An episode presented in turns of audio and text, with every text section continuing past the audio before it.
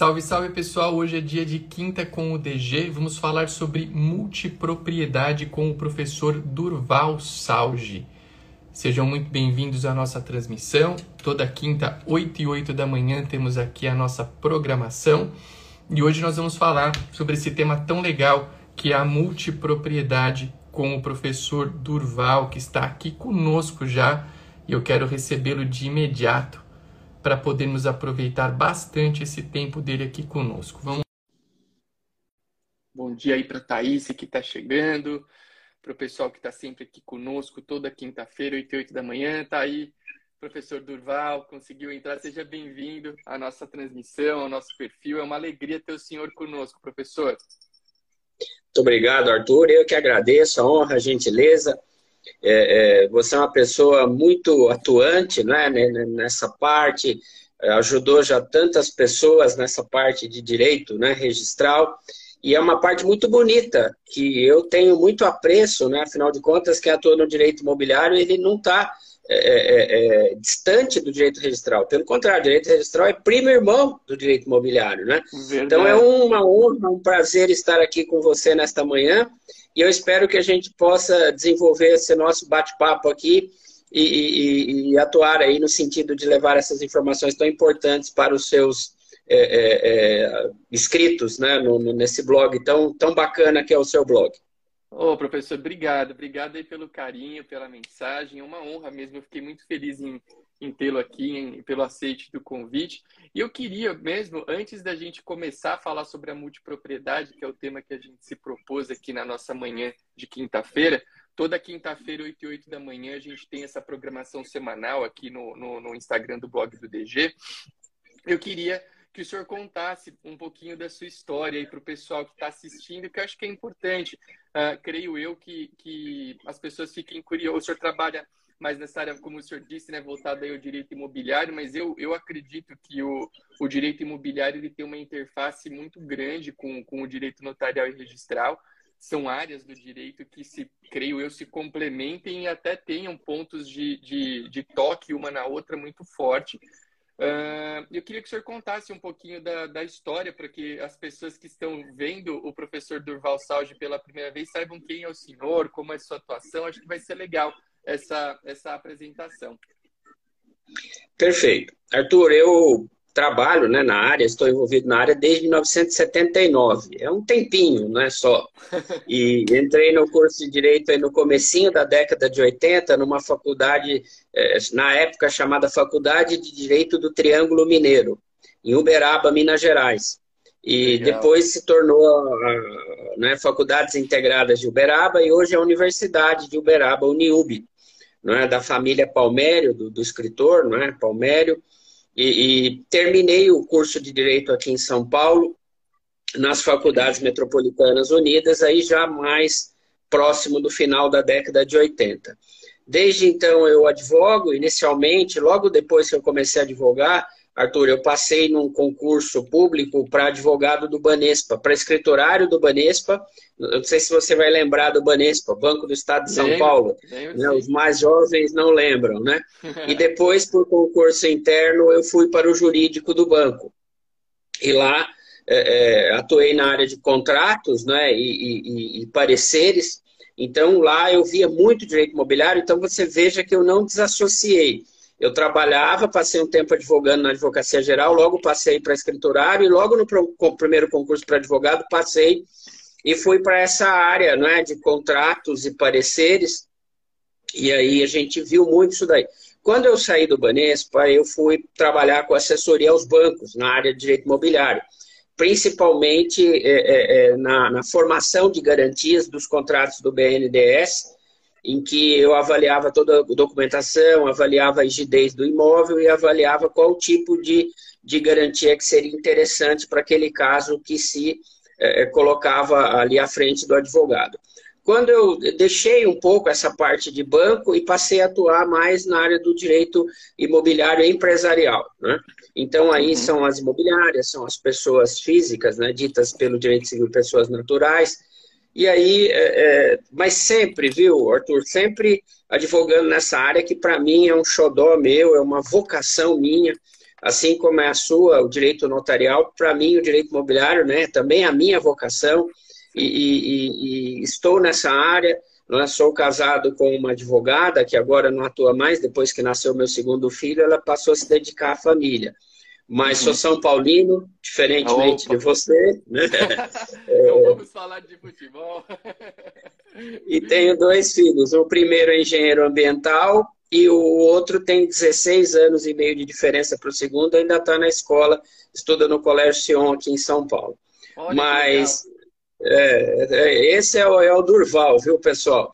Mas sempre advogando, sempre. E no meio desse caminho, Arthur, só uma curiosidade, aí eu já encerro. Eu, uma vez, eu, eu, eu prestei alguns concursos, e uma vez eu fiz um concurso para juiz auditor militar federal. E fui a, e fui a, a Brasília, passei por todas as fases, fui a, fui a Brasília para uma prova de sentença.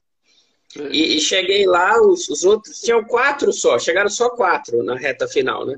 Três juízes auditores militares estaduais e eu que era advogado do Banespa.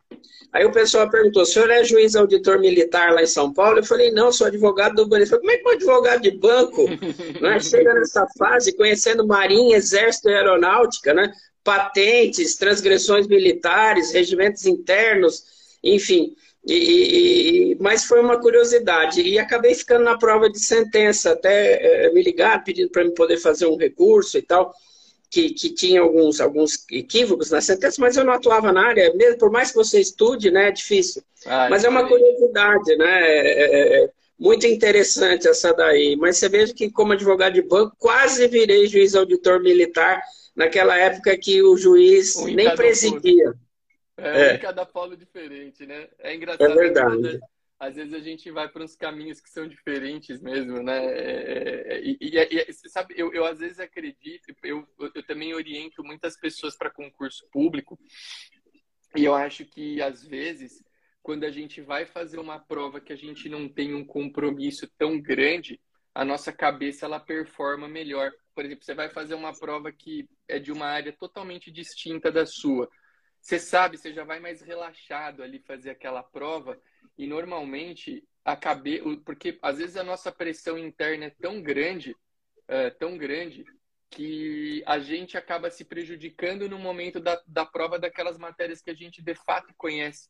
Eu tenho uma passagem curiosa na minha história também, que na mesma época que eu passei para o concurso de cartório, que era uma, uma matéria que eu estudava mais próxima do que eu estudava, eu fui aprovado num concurso para delegado da Polícia Federal, que não tinha nada a ver com o que eu estudava, nada a ver. E hoje, quando eu olho para trás, isso foi há, há 18 anos, eu, eu noto que talvez o que tenha levado a minha aprovação foi esse, vamos chamar assim, esse descompromisso muito intenso com aquele concurso, porque eu sabia que não era o que eu, o que eu estudava. E acho que às vezes a gente somos estudiosos, né? Lidamos com o direito no dia a dia. Acho que às vezes a cabeça da gente ela performa melhor sem essa, vamos dizer, essa pressão de, pô, eu tô naquela matéria que eu me dedico, que eu estudo muito. Interessante, esse relato do senhor caminha ao encontro dessa ideia também, porque é, muitas vezes a gente vai relaxado fazer uma prova e, e a gente percebe que esse relaxamento nos ajuda, nos ajuda muito, né? É, é bem, bem interessante. Pedir para o pessoal, viu, professor, quem está assistindo, quem quiser fazer pergunta, pode fazer aqui nos comentários. E quem quiser nos ajudar compartilhando a live, tem um símbolo de um aviãozinho aqui do lado dos comentários. Pode, a pessoa pode clicar nesse símbolo e compartilhar a live com outras pessoas, tá? Que aí mais gente vem assistir aqui com a gente no ao vivo. Deixar um bom dia para Marli, que está sempre com a gente aqui, toda quinta-feira, 8 e 8 da manhã, ela está na área.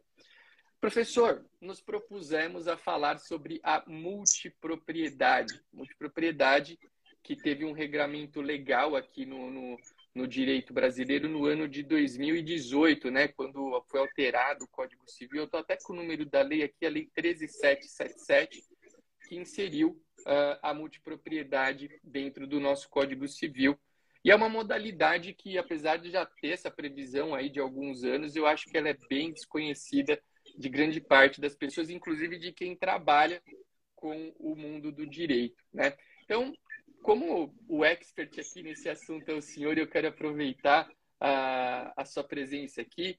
Uh, ó, pessoal, aqui tem um aluno do senhor na pós de Direito Imobiliário, Rafael Reis, advogado. Aliás, enquanto o senhor falava, eu não quis interromper, mas muitas pessoas deixaram aqui uh, mensagens de carinho para o senhor. A Ana Cláudia deixou uma mensagem aqui sobre a história que o senhor contou.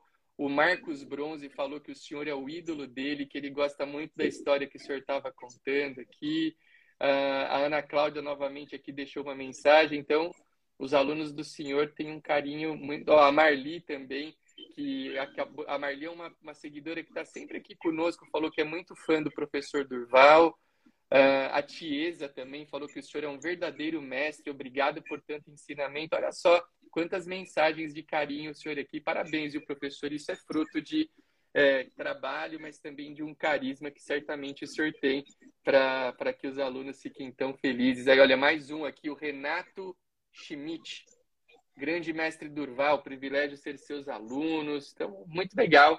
A turma gosta do professor Durval aqui e eu também gosto muito do trabalho dele, é, que me foi apresentado por um amigo, que é o Dr. Jairo, que é o presidente da OAB de Itacoaquecetuba. Foi ele quem me apresentou o trabalho do professor Durval. Doralice aqui também. Pô, eu vou parar de ler, senão a gente vai ficar lendo só os elogios do professor Durval aqui ao longo da live. Mas muito legal. Eu fico muito feliz com, com esse carinho que todos vocês externam pelo querido professor Durval.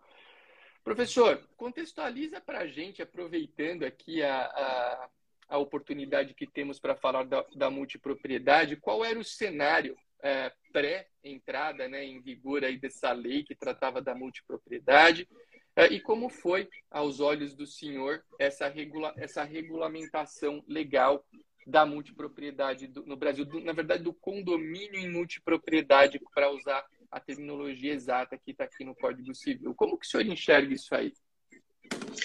Bom, é, primeiro lugar, é, Arthur, eu gostaria de começar essa palestra com uma pequena história pessoal para contextualizar a multipropriedade. Eu posso? Sim, com certeza. O senhor tem. Há muitos anos atrás, quando eu tinha o cabelão parecido Tony Tornado, você não lembra do Tony Tornado, mas o Tony Tornado tinha um cabelão animado, né?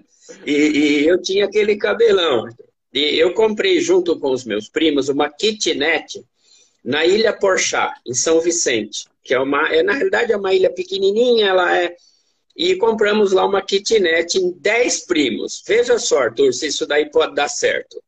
Então, o que, que acontece? Naquela época, foram 10 condôminos numa kitnet. Então, uma matrícula que comportou 10 proprietários. Então, qual era o problema? A gente, eu vou começar com essa história, porque aí a, imediatamente a pessoa contextualiza a multipropriedade. O que, que acontecia? É, eu era um dos dez proprietários, condôminos daquele kitnet. Aí o que, que acontecia, Arthur? Eu chegava lá muito novinho com a minha namorada, numa sexta-feira, chegava lá, tinha mais dois com as suas respectivas. E eu falava, ô pessoal, né, eu trouxe aqui a minha namorada, queria passar esse final de semana aqui, o kitnet é pequeno, daria para vocês irem embora? né? E aí o pessoal falava o seguinte, e era uma verdade jurídica, Arthur. Ô Durval, mas nós somos tão proprietários quanto você. O mesmo um 10 avos que você tem, nós temos aqui nesse imóvel também. Então não adianta chamar a polícia, na época não tinha guarda civil, não adianta chamar a guarda civil.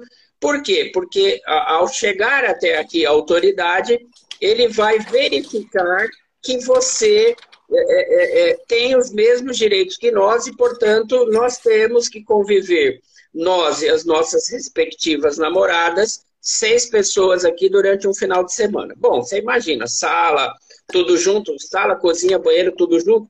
Então, o que, que acontece? O direito, Arthur, ele não tinha uma resposta não é, para esses imóveis com condôminos. Por quê? Por uma razão muito simples. Todos queriam ter a possibilidade de uso, gozo né, privativo do imóvel, e isso muitas vezes, Arthur, colidia com o mesmo direito dos demais condôminos. Então, a, a, a ciência jurídica ela, ela tinha uma resposta fática as pessoas deveriam entrar em contato umas com as outras e falar: ó, você não vai, você não vai, o Arthur não vai com a esposa e a filha, o Durval vai. Né? E ainda assim podia correr o risco de um deles ir também, de última hora querer descer a serra. Então, a multipropriedade, o primeiro ponto específico, ela vem, eu acho que esse é o principal objetivo da multipropriedade. Ela vem trabalhar essa questão da utilização compartilhada do imóvel pelos proprietários, de uma forma juridicamente, legalmente organizada. Então, o primeiro objetivo da lei é esse: é individualizar as utilizações dos condôminos, permitindo a ele que durante a fração de tempo dele, ele vá utilizar aquele imóvel como se fosse o único proprietário. Eu posso usar, eu posso é, é, frutificar, não é? eu posso é, dar incomodato, eu posso alugar pelos aplicativos de locação, enfim. Nessa semana, o imóvel é exclusivamente meu. Não é? é? essa, essa eu acho que é a principal solução do condomínio em multipropriedade para essa é, é, convivência dos condôminos em relação a esse prédio. Número dois, Arthur, envolve uma questão agora notarial e registral. Primeiro lugar, e é muito interessante isso daí, no condomínio geral, dos 10 primos que, que tem um imóvel kitnet na Praia Grande, os 10 estão juntos na mesma matrícula. No condomínio em multipropriedade, há essa diferenciação. A matrícula, ela é tentaculada, isto é, há os tentáculos da matrícula, as matrículas filhotes da multipropriedade. Então, cada um de nós será proprietário de uma matrícula fracionada do mesmo imóvel. Então, primeiro, a lei atua em duas frentes, Arthur. Primeiro objetivo da lei: apaziguar, orientar, administrar a convivência entre os condôminos. Número um. Número dois. Só, olha só que legal aqui, só uma observação. Tem um, um, um advogado que fez um comentário aqui que ele falou que está regularizando um imóvel em Campos do Jordão, com conhecimento. Campos do Jordão, que é um lugar que eu, eu tenho bastante carinho, o senhor também, né? Já falamos sobre, sobre isso, né? Só uma curiosidade breve aqui, é, e já repasso a palavra para o senhor. O senhor esteve por lá, né, Arthur? Estive, estive. estive Você tem uma serventia lá, né? Eu lá no... Isso, eu fui, eu fui tabelião em Campos do Jordão é, de 2005 até 2011. Uh, é, ah, eu ainda vou muito para lá porque a família da Rose, da minha mulher, é de Campos do Jordão. Então a gente está sempre por lá. Eu trato como minha casa até. A gente está é, tá sempre na cidade. Ela trabalha, né? O, o, trabalho dela é sediado lá. Então a gente gosta muito da cidade. Muito eu bom. só vou fazer mais uma curiosidade antes de prosseguir. Eu, eu, sou bragantino, Arthur. Eu nasci em Bragança Paulista, mas eu sou mais jordanense do que os jordanenses. Eu tenho uma escritura pública não é, é, de declaração em que eu declaro minha última vontade de ser cremado e minhas cinzas jogadas em Campos do Jordão. Só para você ter uma ideia do tanto que eu gosto do Campos do Jordão. Eu, eu, sou jordanense de coração. Mas vamos então prosseguir. Vamos lá. É, é, a legislação, então, um, abraço né, ao, ao, colega que está regularizando esse imóvel lá, e daqui a pouco, inclusive, vou falar sobre isso. Então, nós temos essas duas, é, é, é, é, esses dois principais objetivos. Eu acho que um objetivo indireto, Arthur, que é importante nós citarmos aqui no começo, antes de nós ingressarmos no funcionamento da multipropriedade, é diferenciar a multipropriedade do time sharing. É? Quando eu estava no Banespa, o Banespa tinha a Banstur, ainda tem a Banstur. A Banstur é um clube de férias. Então, todos os meses o Durval deposita 800 reais na conta da Banstur e quando chegam as férias do Durval, o Durval liga lá e fala, olha, me apresenta os hotéis correlacionados ao dinheiro que eu capitalizei esse ano na Banstur. Porque tem hotel mais caro, tem hotel mais barato, depende do quanto você depositou todo mês. Aí ela apresenta, fala: olha, eu tenho todos esses hotéis aqui para você, escolhe um que eu vou fazer tudo para você. Então, esse é o timeshare, o tempo compartilhado. é um clubão de férias, não é uma multipropriedade. Porque quando eu vou a um hotel em Maceió, que eu escolhi esse ano, eu não sou multiproprietário da unidade. Eu sou hóspede. No ano que vem eu vou para Gramado, por esse clubão de férias. Eu não sou multiproprietário da unidade de Gramado, eu sou hóspede. Então, primeiro lugar é diferenciar o time sharing, que é um clubão de férias, da multipropriedade. Alguns, alguns eh, eh, tribunais, eh, infelizmente, eles fazem essa confusão entre o timeshare e o condomínio em multipropriedade. Não é que não tem muita coisa a ver, embora algumas multipropriedades tragam consigo a reboque a possibilidade de você participar de entidades que fazem o compartilhamento da sua semana. Bom, fechou. Então, nós já vimos o primeiro objetivo, que é o objetivo fático, o segundo objetivo, que é o objetivo jurídico, e o terceiro objetivo indireto, que é fazer uma diferenciação do timeshare. Outro ponto importante, Arthur, é que não há multipropriedade para barcos, não há multipropriedade para relógios, não há multipropriedade para canetas Montblanc. Não é? Essa multipropriedade é assemelhada. A legislação fala em imóvel. O Código Civil Brasileiro, quando ele trabalha no condomínio em multipropriedade, ele está se relacionando a prédios e não a canetas, a carro. Vamos comprar uma Ferrari multipropriedade. Não, tá? Por quê? Porque a legislação, da maneira como ela está colocada aqui, então o que você pode é adquirir uma Ferrari em condomínio. Mas o condomínio geral, não o condomínio multipropriedade, porque o condomínio multipropriedade, da maneira como ele está, é só para imóveis. Então, vou deixar claro que essas, há um tempo atrás, ah, eu comprei em multipropriedade um carro, né, X. É um carro maravilhoso, mas não é o caso, tá? Ele não comprou em multipropriedade, ele comprou em condomínio. Então, só para a gente estar tá ajustando isso daí. Muito bem. É, você, para trabalhar com multipropriedade, Arthur, você não precisa nada mais, nada menos do que a letra da lei e um notário e um registrador. Esses são os principais atores da multipropriedade: o advogado, o notário e o registrador.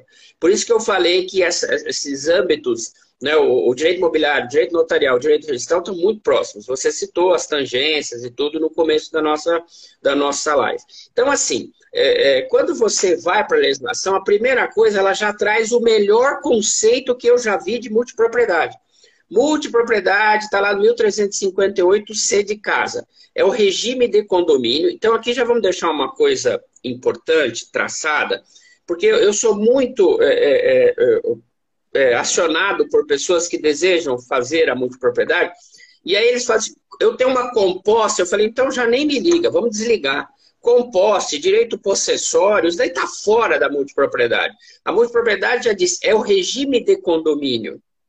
Por quê? Porque a multipropriedade ela vai ser instituída por uma escritura pública de um notário, né? Por, é, é, é, é, para que seja levada ao cartório de imóveis. Então, se a pessoa que institui a multipropriedade não é o titular do domínio, ele não pode, porque ele sequer está no, no cartório de imóveis como titular de direito real. Então, esquece, eu tenho uma composta, eu tenho um contrato de gaveta, joga pode servir para outras coisas, mas não para multipropriedade.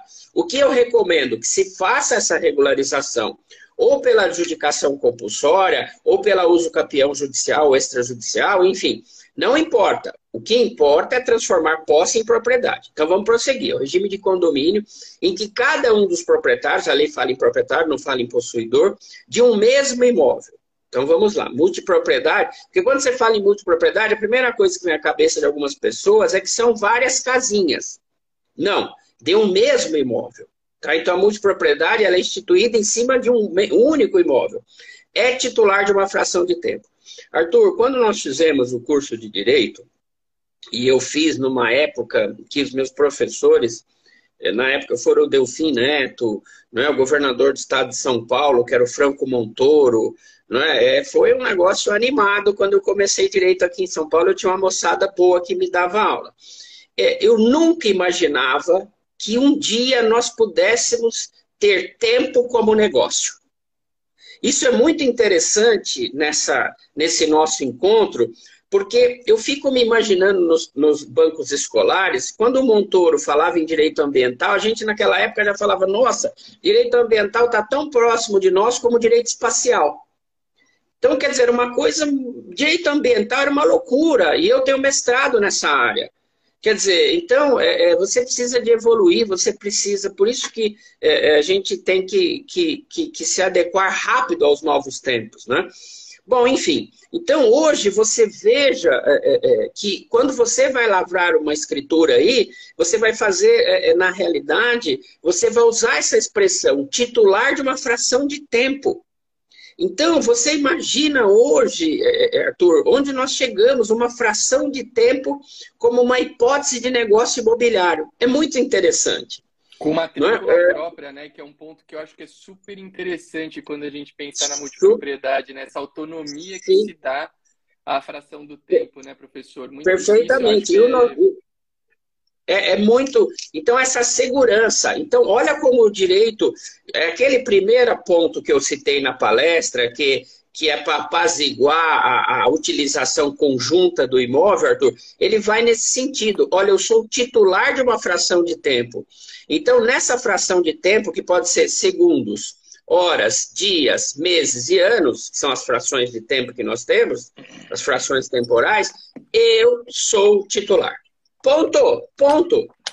E, e, aí a legislação nesse 1358 ser muito bem elaborado pelos nossos congressistas diz a qual corresponde a faculdade de uso e gozo, que são dois dos poderes inerentes ao domínio, com exclusividade. A palavra-chave do 1358C, Arthur, é com exclusividade da totalidade do imóvel. Aqui, é mas você fala, Durval, mas a lei tem palavras inúteis. Da totalidade do imóvel é inútil. Não é inútil, Arthur.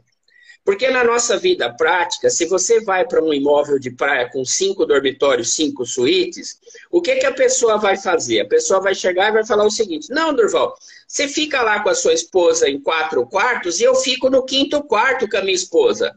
Você nem vai me ver. Não é assim que a pessoa fala? Ah, fica, nós vamos juntos. Você fica com quatro quartos, eu fico com um quarto só, você nem vai me ver, viu? Eu ponho o carro na outra rua. Não, não é isso que diz. Ele diz que não importa o tamanho do imóvel, Arthur, pode ter 10 dormitórios. Nessa fração de tempo eu tenho a totalidade dele. Não importa que eu vá com a minha família pequena, importa que eu quero os 10 quartos para mim. Ponto. Então, a, a, expressão da totalidade do imóvel não é uma expressão gramatical jogada. Ela é uma expressão que vai contextualizar o negócio, vai tornar esse negócio um sucesso, a ser exercida pelos proprietários de forma alternada. Então, essa é a primeira grande construção, que é o conceito. Tá? Então, aqui nesse conceito, eu já sei qual é a extensão da multipropriedade. Qual é o objetivo da multipropriedade? E depois a legislação avança, é lógico que a gente não, não, não vai ler não é, a, a legislação, mas eu vou trazer pontos importantes. É, Durval, como é que eu vou usar esse imóvel? A lei trabalha três tipos de utilização da fração de tempo, lá no 1358E de elefante.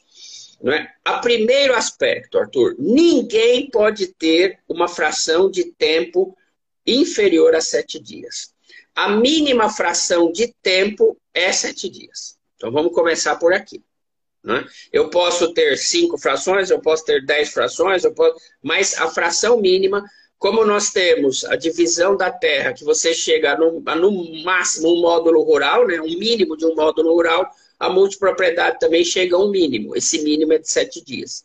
Então você nunca vai adquirir três dias, você nunca vai adquirir quatro dias. O mínimo que você pode adquirir de fração de tempo são sete dias. E nós temos três tipos.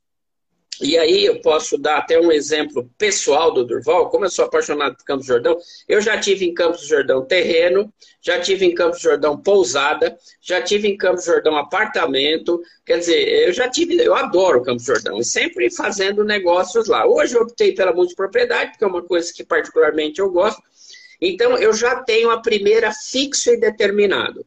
Arthur, eu comprei um empreendimento lá, não vou dar nomes, obviamente, em que eu já recebi todas as minhas semanas, Arthur, até 2074.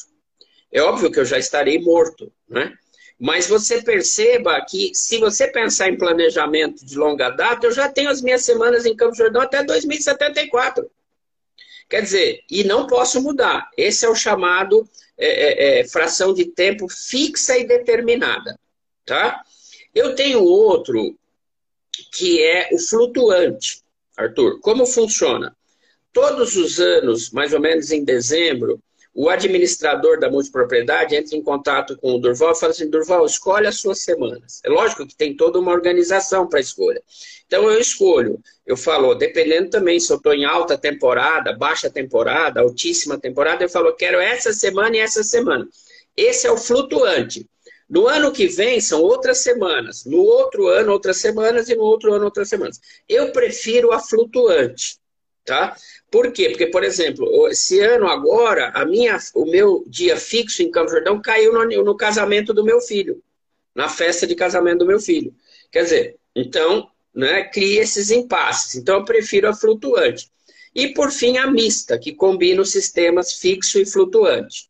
Tá? Então, é, é, esses são os três modos pelos quais se organizam as frações de tempo nessa, nessa, nessa multipropriedade. A legislação ela vem com, com um artigo muito importante para nós, que é o 1358F de faca, que ele vai dizer justamente qual é o trabalho do advogado, qual é o trabalho é, é, do notário. Né? Ele diz o seguinte: institui-se a multipropriedade por ato entre vivos ou testamento, intervivos ou causa-mortes. Tá? Então, registrado no competente cartório de imóveis. Então, aqui eu vou dar uma parada.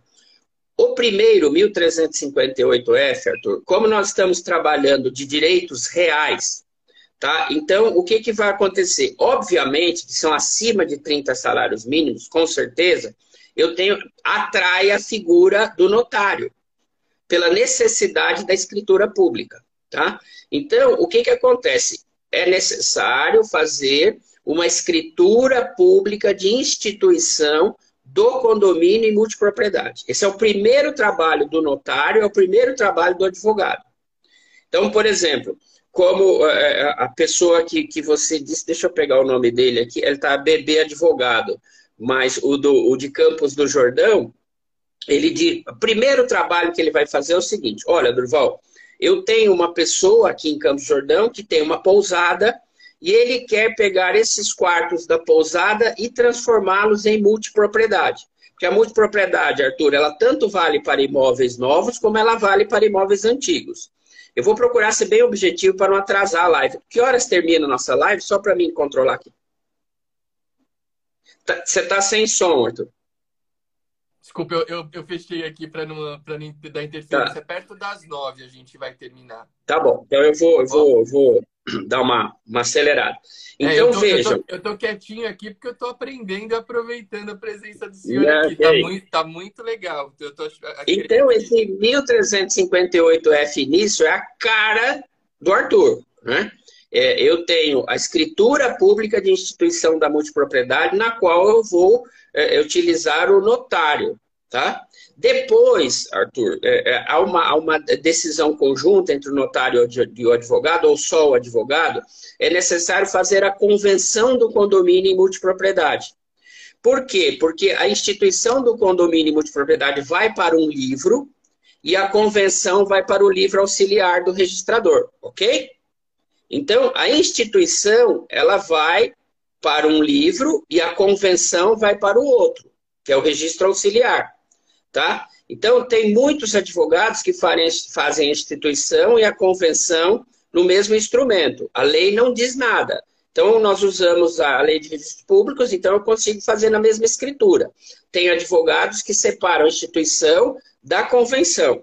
E tem outros advogados, como o Durval, que ainda fazem um terceiro documento, que é o regimento interno, que é aquela conduta postural das pessoas, eu faço até com base na lei, com base no Código Civil. Então, nós temos inicialmente já três documentos que são escriturados: a primeira instituição, a convenção e o regimento. Vamos passar para a questão seguinte: registrado no competente cartório de imóveis. Então, esses. Professor, do... só uma observação: ó, tem gente que está gostando tanto aqui que está pedindo live todo dia com o senhor, mas aí fica difícil. Não, mas, Arthur, fica aqui a minha ponderação para a gente fazer mais duas: condomínio de lotes e condomínio urbano simples. Nós... Eu tenho muita dica notarial para dar, viu? Vamos, vamos combinar. Termina, hoje, hoje a gente já vai combinar Aliás, pessoal, é. quero dizer né, que eu tô, eu tô alinhando com o professor Durval também. Aqui é uma live, a gente tem um, um formato que não. É, se bem que essa live do professor Durval tá, tá gerando muito conteúdo de qualidade, mas o professor, é, provavelmente no mês de maio, nós vamos fazer uma aula ao vivo para os nossos alunos lá do Desvendando Tabelião de Notas, que é o meu, o meu projeto principal. E vamos trazer o professor Durval aqui, porque se ele, se ele já deu essa sugestão, de minha parte já está catado e com certeza da parte dos alunos também, que a turma está adorando. São temas fantásticos. Obrigado aí pela disponibilidade. Muito obrigado. E aí, depois, Arthur, é, é, que se fala em registro desses títulos, não podemos esquecer do artigo do Código Civil, que é o 108, que te atrai e atrai a tua atividade eu faço os registros. Aí você vai falar, bom, feito tudo isso, acabou o trabalho do Arthur? Não acabou o trabalho do Arthur. Por quê, Arthur? Todas as vezes que eu for alienar as minhas frações, com certeza elas serão acima de 30 salários mínimos. O que, que eu vou precisar? Ah, eu já até coloquei aqui, ó, escritura de compra e venda das frações imobiliárias em condomínio e multipropriedade. Olha que nomão grande. Parece nome de príncipe, né? Escritura pública de compra e venda de frações imobiliárias em condomínio e multipropriedade. Esse é o nome da escritura pública. Quer dizer, então, quando eu. Por quê? Porque a pessoa que adquire do Durval, ela vai levar essa escritura pública a reboque do artigo 108 do Código Civil para o cartório de imóveis, para transferir o domínio do Durval para ela. Então, o trabalho do, do, notário aqui é o tempo todo, na, na instituição e depois na alienação, e é muito interessante porque, até para o registrador, porque se eu tenho uma matrícula só, é sempre um negócio só. E se eu tenho 52, por favor, matrículas diferentes, são 52 escrituras que, em tese, o notário e o registrador vão trabalhar. Então, amplia o trabalho registral e notarial substancialmente. Bom, e, ó, é, já. Já, professor, já falaram aqui, mas com certeza o Mauro conhece o seu trabalho. Ele falou que o senhor é o Rui Barbosa do Direito Imobiliário. Aqui, ó, fala, é. palavras do Mauro. Que é isso, eu agradeço Agora, o, o Mauro. Uma, uma, coisa que eu acho importante destacar, uh, o senhor falou nesse aumento substancial de trabalho. Eu acho que todos nós temos que propagar o que é a multipropriedade, porque as pessoas não conhecem. Em Campos do Jordão, a gente te, eu não conheço é, é, com muito, de, muito detalhe a, a, realidade notarial e registral de lá atualmente, mas lá tem muitos, é, muitos empreendimentos que estão se desenhando sob esse formato da multipropriedade, pelo menos que eles anunciam como tal. Né? E acho que é uma tendência né, em cidades turísticas a gente ter bastante multipropriedade, justamente por você ter essa fração integral de tempo uh, pré-determinada, né? que é a vantagem, que, uma das vantagens que o senhor citou lá no começo da, da, da explicação. É, eu acho que eu posso, eu, eu gosto muito de me citar como exemplo, você que vai muito a Campos Jordão, tem um empreendimento lá que chama Quatro Saisons, que é um, fica do lado daquele, eu, eu tive uma unidade ali, Hoje o condomínio lá está 2,180. Não é? É, é, veja só, você multiplicar 2.180 por 12, Arthur, imagina o valor que eu tenho de condomínio por ano dessa unidade, mais o IPTU, enfim. É, então, o que, que acontece? E detalhe, Arthur, quantas vezes eu ia por ano, um exemplo, para Campos Jordão para ficar nesse imóvel? Quatro vezes. Mas vamos colocar seis vezes. Então, ele tinha um impacto imobiliário é, financeiro X para mim. Ora, é, se você vender essa unidade, como eu vendi, em linhas gerais, você pode, mutatis mutante, comprar seis multipropriedades é, a um custo de R$ 1.200 não é, é, de condomínio por mês, porque vai estar fracionado. Então, imediatamente, você tem mais utilização por ano você dilui o, o seu investimento em várias multipropriedades, porque quando você tem um imóvel só, você só pode vender ele uma vez. Na multipropriedade, não, eu posso vender quando eu quiser essas frações. Então, eu acho que economicamente já é válido porque você, pelo que você falou. É, é, o que eu quero conversar agora é o seguinte: o, a multipropriedade, Arthur, não é um bicho de sete cabeças. Em primeiro lugar, a legislação ela vai dar para o advogado toda a cartilha que ele precisa para trabalhar. Então, o 1358G, e aí a gente já vai é, é, avançando, diz, além das cláusulas que os multiproprietários decidirem estipular, estipular, a convenção de condomínio determinará. Então, você veja que eu tenho, é, para auxiliar, as cláusulas gerais, depois do 1358 eu tenho os direitos, tudo na lei. Depois do 1358J, eu tenho as obrigações, tá? É, depois, no 1358L, eu tenho a transferência. Depois, eu tenho a administração. Então, quer dizer, 98% da escritura pública e da convenção já estão presentes na lei. Eu acho que o grande trabalho do notário é evitar é, é, é a, a, a, colocação de cláusulas contra a legem. Porque o, o que, que a lei fala? A lei fala, além das cláusulas que o instituidor quiser colocar, essas cláusulas são livres, Arthur. Então, nós temos as cláusulas livres e as cláusulas legais. Então, o trabalho do, do, notário é avaliar se ele está querendo fazer inserir na escritura pública de instituição e na convenção de condomínio cláusulas contra a legem. É? Então, aí a serventia não pode permitir. Ele vai falar, olha, aqui você quer vai contra a lei, mas as chamadas cláusulas livres, é? o que vai trabalhar na limitação delas são os princípios gerais do direito, que até é muito considerado porque em São Paulo se diz aí que nós vamos ter o primeiro condomínio edilício no Brasil de nudistas. Então é um regimento interno completamente diferente. É? Imagina um regimento interno de um prédio de, de naturalistas que, que vão viver não é, sem roupa. Então, é, é, é, é bem. É, hoje, nós temos que estar pre preparados para esse novo mundo. Então, a, essa, quando ele fala, ela dá essa liberdade na, na condução das cláusulas, é muito interessante. Outros dois aspectos que eu gostaria de, de, de, considerar agora, mais no final da minha exposição, Arthur, que são o primeiro. Professor, posso só deixar duas perguntinhas aqui que chegaram? Podemos passar para o senhor? Pode, uh, pode. O proprietário de uma fração de 1,52 avos não poderia alienar 50% dessa sua fração, correto? Tampouco não poderia. e reservar o usufruto, ou há possibilidade? Não há. Olha, é, há uma limitação legal, Arthur. Qual é a limitação legal? É, a lei diz o seguinte: nenhum titular pode ter menos do que sete dias.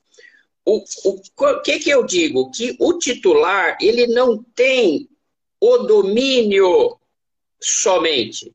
Ele tem a fração de tempo. Porque se eu tivesse só o domínio, eu poderia pegar o meu 1,52 avos e dividir ele em 52 avos. Mas onde eu encontro a limitação que o notário vai barrar? Ele vai vai barrar o seguinte: olha, você não tem só o domínio, você tem uma imposição legal de fração de tempo, que é no mínimo 7. Ora, se eu tenho dois titulares numa mesma fração de tempo, no mesmo 1,52 avos, você não pode ter menos do que sete dias. Então, eu não vejo uma imposição pelo domínio, eu vejo uma imposição pela fração de tempo. Hoje eu cravo que não. Pode ser que a jurisprudência mude. Hoje eu não vejo como. Tá? Mesmo nas questões dos filhos. Você vai deixar a fração de tempo para os filhos participarem. Não é? Mas não se pode dividir essa fração de tempo por negócio jurídico. Legal. Menor do que sete dias. E uma outra perguntinha: tem limite de número de cotas ou condôminos na multipropriedade? Tem pelos meses do ano, tem pelas semanas do ano. É uma, é uma questão matemática. Matemática. Ora, é, se eu tenho no mínimo sete, então eu tenho quatro, quatro frações de tempo por mês, né? vezes 12. Então eu tenho essa limitação matemática, tá? Outra coisa importante, Arthur, sempre é, toda instituição de multipropriedade, o notário deve orientar o instituidor a deixar no mínimo duas semanas para reforma. Ah, olha Porque que legal que essa dica prática, é importante. É, sai o Durval, entra a Paulinha, sai a Paulinha, entra a Maria Alice, sai a Maria Alice, entra o Renato, sai o Renato, entra o, o, o, o Francinaldo. E o que, que acontece? É, todo mundo quer aproveitar a sua semana. Então, embora a legislação fale que se der algum problema no apartamento, o multiproprietário é obrigado a permitir que o administrador o repare, ainda que prejudique a semana do multiproprietário, é necessário deixar no mínimo, eu acho que no mínimo tá bom, duas semanas por ano para reparos no imóvel. Tá? É, e aí, nessas duas semanas, elas não precisam ser juntas, viu, Arthur? Elas podem ser lá uma semana perdida em abril, por favor, um exemplo, e a outra semana perdida em outubro. Tá? Então, não, é, por quê? Porque nesses períodos, em tese, não é, é menos procurada a multipropriedade. Então, deixe-se essa semana para encanamento, pintura, enfim, não é, é, isso daí. Então, é esse, há essa limitação matemática na fração de tempo que impede de uma instituição maior. Então, um ponto que o advogado deve tomar muito cuidado e o notário deve estar atento para orientá-lo é o seguinte. Veja, é, o parágrafo 1 do artigo 1358L diz o seguinte: não haverá direito de preferência na alienação da fração de tempo. Senhor, muito obrigado. Por quê, Arthur? Porque você já imaginou, eu estou num boteco com você tomando uma cerveja. Aí você vira para mim e fala, Durval, você ainda tem aquela multipropriedade em Campos Jordão? Tem. Quanto que tá? Um exemplo, Arthur, 50 mil. Ah, tá bom. Durval, eu compro de você. Vou fazer uma TED, um Pix ou o que o valha. Tá? Como é que é e tal? Tamo junto, tô comprando. Imagina, Arthur, eu virar para você e falar assim, Arthur, para mim poder vender para você, eu preciso dar o direito de preferência para os outros 51 multiproprietários. Aí, o que, o que, que acontece? Aí a legislação diz o seguinte: salvo se estabelecido no instrumento de instituição ou na convenção de condomínio. Então, ele dá a oportunidade do advogado matar o, o produto. Porque se o advogado colocar o direito de propriedade, ele mata o produto, Arthur. Sim. Entendeu? Então o notário deve estar atento para dizer o seguinte: olha, doutor, o senhor trouxe aqui um modelo em que o senhor instala o direito de, de preferência. Doutor, o senhor já pensou nisso? Porque até acionar 51 multiproprietários, o cara que queria comprar por 50 mil não quer mais, Arthur. Ele já comprou um carro para a esposa. Então, quer dizer, perde-se o negócio. Mas veja, a legislação abre. Ele diz não haverá direito de preferência, mas mete uma vírgula e põe salvo. Então, eu acho que esse é um ponto delicado que tanto o notário como o advogado devem estar atentos. Próximo ponto, a administração da multipropriedade, lá no 1358M de Maria. Olha, é, a legislação, ela não chama o administrador da multipropriedade de síndico, tá? Então, assim, eu sou muito legalista, Arthur, eu sempre fui como advogado. Então, se a lei chama de administrador de multipropriedade, eu não vou chamar de síndico. Então, o primeiro grande erro da advocacia é o síndico do condomínio multipropriedade, o síndico do eu não gosto. A lei não chama ele de síndico. Síndico está no condomínio, no, no regime de condomínio edilício. Aqui ela fala administrador da multipropriedade. Então, eu, eu gostaria de, de, de citar esse detalhe. Né? essa pessoa que vai cuidar dessa multipropriedade. Ele pode ser um condômino em multipropriedade, ele pode ser um estranho. Né? É melhor que seja um estranho, porque a multipropriedade normalmente ela é instalada no regime de, é, é, de hotelaria, Arthur. Ninguém, ó, não impede, eu tenho uma casa na praia, ali numa cidade chamada Caraguatatuba, né? Então, o que, que acontece? Todo mundo que visita fala, não, Durval, eu gosto muito daqui, vende a minha casa. Vende a sua casa para mim. Não vou vender. Vende a sua casa, vende a sua casa.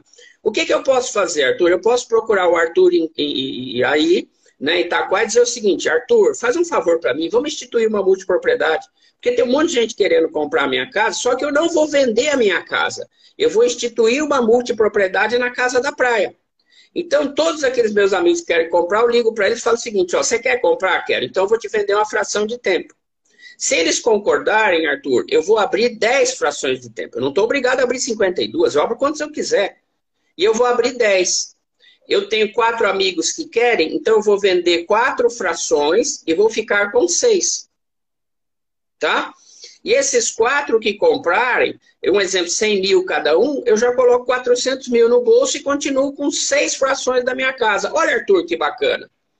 Não é? Então não há necessidade, que tem muita gente que pensa que é só para hotelaria. Não é. Pode ser, e o que é melhor, esses, esses meus amigos, eles vão me ajudar a pagar o piscineiro, eles vão me ajudar a pagar o florista, eles vão me ajudar a pagar a empregada, eles vão me ajudar a pagar quando queima a, a, a, a bomba lá que aquece a piscina. Enfim, todos esses detalhes serão compartilhadas essas despesas. Então, agora encerrando essa exposição e partindo aí para as perguntas e tudo mais. Arthur, é, o direito civil imobiliário mudou muito nos últimos anos. Mudou muito. Tá? É, é, se eu fosse dar uma série de palestras com você, de eventos aqui, nós teríamos uns 12 encontros. Por quê? Porque nós temos toda a questão da instalação de um novo, de novo princípio contratual, que é o da intervenção mínima, que é um, que é um aspecto importante para se discutir aqui. Não é? É, eu tenho essa questão da função é, é, é, do direito imobiliário social, que eu já escrevi até um artigo que vai ser publicado num livro agora, né, o direito social imobiliário, ele vem nesse encontro. Então, o que, que o direito está fazendo para poder encerrar? O direito está trazendo vários produtos jurídicos, Arthur, de regularização de novos negócios, regularização de casas no condomínio urbano simples, legalização de condomínios, que eram associações para o condomínio de lotes, que talvez futuramente a gente pode falar sobre isso, e toda a instituição perante o notarial, nesse sentido, dessa instituição do condomínio de lotes e do encerramento das atividades da associação, enfim. Então, o direito está partindo para uma área de regularização imobiliária e de novos negócios, como é a multipropriedade. E agora, encerrando, lembrando que a multipropriedade ela pode ser instalada em imóveis antigos, como o doutor de Campos Jordão vai fazer com a pousada, eu estou fazendo com outras pousadas também, como para imóveis novos, tá? Não importa, tá? Então, isso é muito importante nós discutirmos aqui. E, e cria-se não só uma questão de regularização imobiliária, como uma oportunidade de novos negócios muito interessante. Aqui não, não vai dar, dar tempo aqui de nós falarmos sobre os aspectos de, de, de investimento, né? que eu vejo como investimento, viu, Arthur? Mas numa outra oportunidade a gente fala. Então, agradecer muito a, a, a disposição, a presença de vocês. É um tema tão extenso que fica até difícil sintetizar em uma hora, mas eu espero Não, ter conseguido. Né? E, gostaria... conteúdo, viu? Fiquei muito é, feliz. Gost... Muito... Obrigado. E... muito obrigado. E agradeço até, e queria citar o seguinte: nós temos aqui conosco não é, é, é, é pessoas do Brasil inteiro. É, passou por aqui, eu já vi aluno do Mato Grosso, de Cuiabá, aluno do Espírito Santo, Quer dizer, então, é, é, nós temos aí toda uma gama, né? A Natália, a Doralice, não é? todo mundo que passou por aqui, que é, é, é está conosco nesse momento, que não estão só aqui em São Paulo, né, Arthur? Estão Sim, pelo Brasil, Brasil inteiro. inteiro. Agradecer então, a todos essas pessoas. Para fechar aqui, duas perguntinhas. Uma o senhor tá. já respondeu, mas como acho que o Vitor entrou depois, multipropriedade é sinônimo de time sharing? O senhor já explicou aqui, mas se quiser, não, o senhor já disse que não, né? É, é, mas se quiser deixar uma, uma mensaginha para ele aqui, acho que ele não acompanhou ali no início. Tá, e a outra pergunta qual é? A outra já pergunta é, um condômino pode adquirir mais de uma fração de tempo, comprar mais de uma cota? São as duas uhum. perguntas que a gente tem aqui para finalizar. Tá. É, eu, eu vou, antes de, das perguntas, Arthur, eu, eu, você sabe que eu, eu, na minha profissão de professor, eu, eu tenho muita amizade com, com magistrados e todos desembargadores, e eles me dizem a mesma coisa e acho muito interessante a ponderação do judiciário, porque o juiz ele tem essa sensibilidade muito bacana. O sucesso da multipropriedade está na mão do, do administrador. Então, Legal. deixar isso claro. Se você empreende 80 mil, 90 mil numa multipropriedade, entrega para um administrador que vai quebrar essa hotelaria em quatro anos, Arthur, é, é, esse pessoal que adquiriu isso daí vai ficar com essa, é, é com esse, vamos dizer, com esse produto é, complicado daqui a pouco. Então, o que é mais importante, dando uma dica para todo mundo, administradores com experiência em hotelaria, administradores com experiência internacional, se possível, com regras fortes de, de, é, é, de contabilidade bem, bem, bem específico para evitar desvio. Né? Então, esse é um primeiro detalhe. Vamos por timeshare. Timeshare é importante nós notarmos o seguinte: timeshare é um tempo compartilhado, então é um clubão de férias, tá?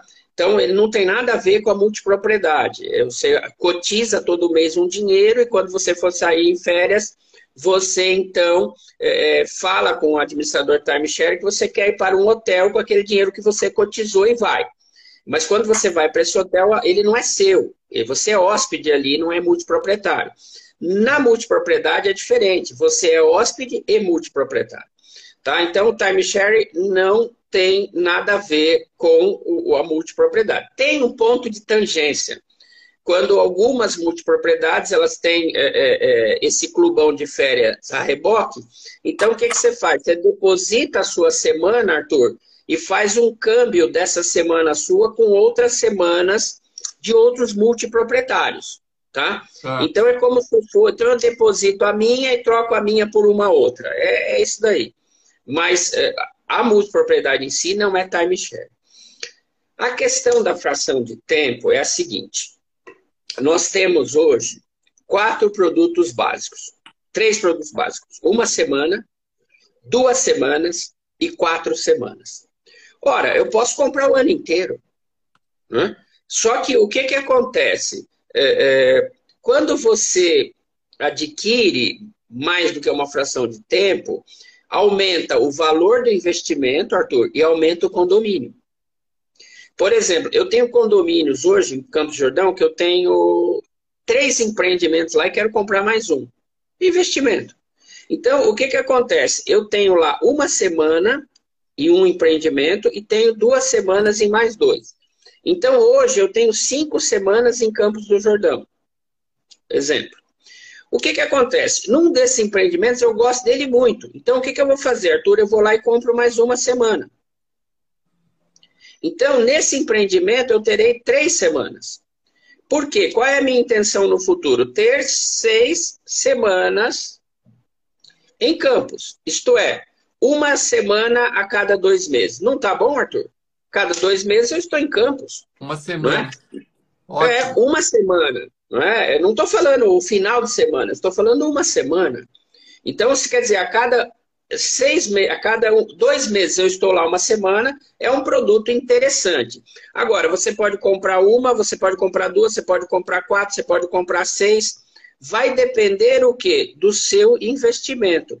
E além de tudo, Arthur, você tem que tomar muito cuidado, porque naqueles que têm hotelaria, é, ou não, você tem sempre essa possibilidade de dividir é, em, em, em média, em baixa temporada, média temporada, alta temporada e altíssima temporada.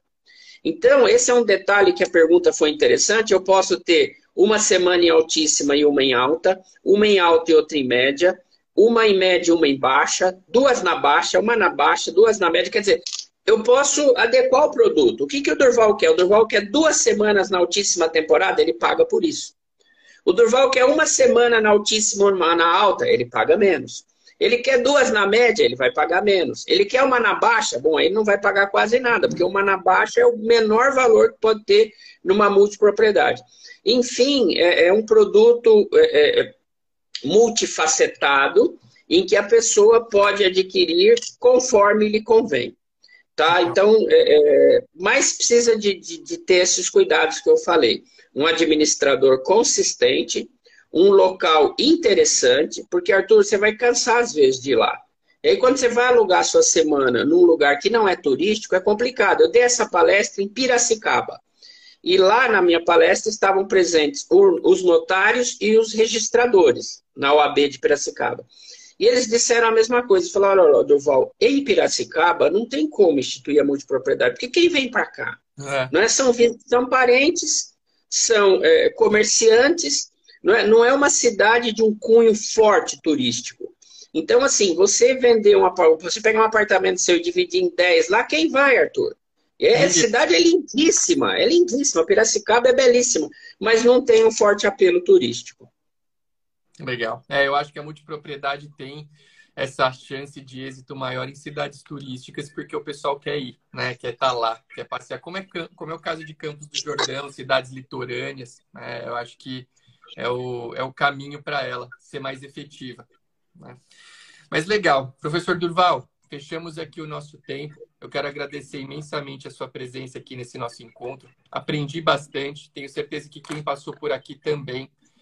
E quero dizer que eu vou contatá-lo ainda hoje para a gente marcar essa sequência aí de, de encontros, porque eu gostei muito e eu acho que é, o senhor tratou com muita clareza de um tema que eu não considero como simples. Eu acho que falar sobre multipropriedade não é, é uma tarefa fácil, mas como o senhor domina há muito tempo, foi transmitido com uma clareza e com uma simplicidade incríveis.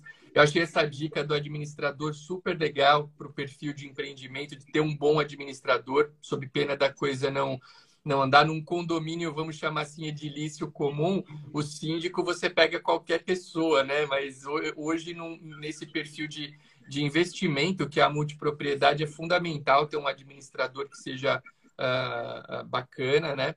Então, eu quero deixar aqui o meu agradecimento ao senhor, a quem nos acompanhou, e dizer que em breve voltaremos aí com outros conteúdos. Obrigado, viu, professor Durval? Foi uma honra ter o senhor aqui conosco. Eu é que agradeço, Arthur, o seu gentil convite, honroso até, porque eu, eu volto a insistir, mais um elogio que eu faço a você, além de, de, de, um, de, um, de um grande caráter, de ser um técnico muito consistente no direito, ainda consegue ser o multiplicador de informações que você é pelos seus blogs, pelos seus cursos. Parabéns, viu? Parabéns Obrigado. por essa por essa, essa sua desenvoltura nessa área que precisa muito que é o notarial registral. Tá bom? Muito obrigado a todos que estiveram obrigado, aqui, gente. meus queridos alunos, e até uma próxima. Faltam dois condomínios, hein, Arthur? Oi? Faltam Oi? dois condomínios, condomínio Oi? urbano simples e condomínio de lotes. Nós vamos falar Tamo sobre junto. eles. Valeu, gente. Um ótimo dia a todos. Um abraço. tchau. tchau.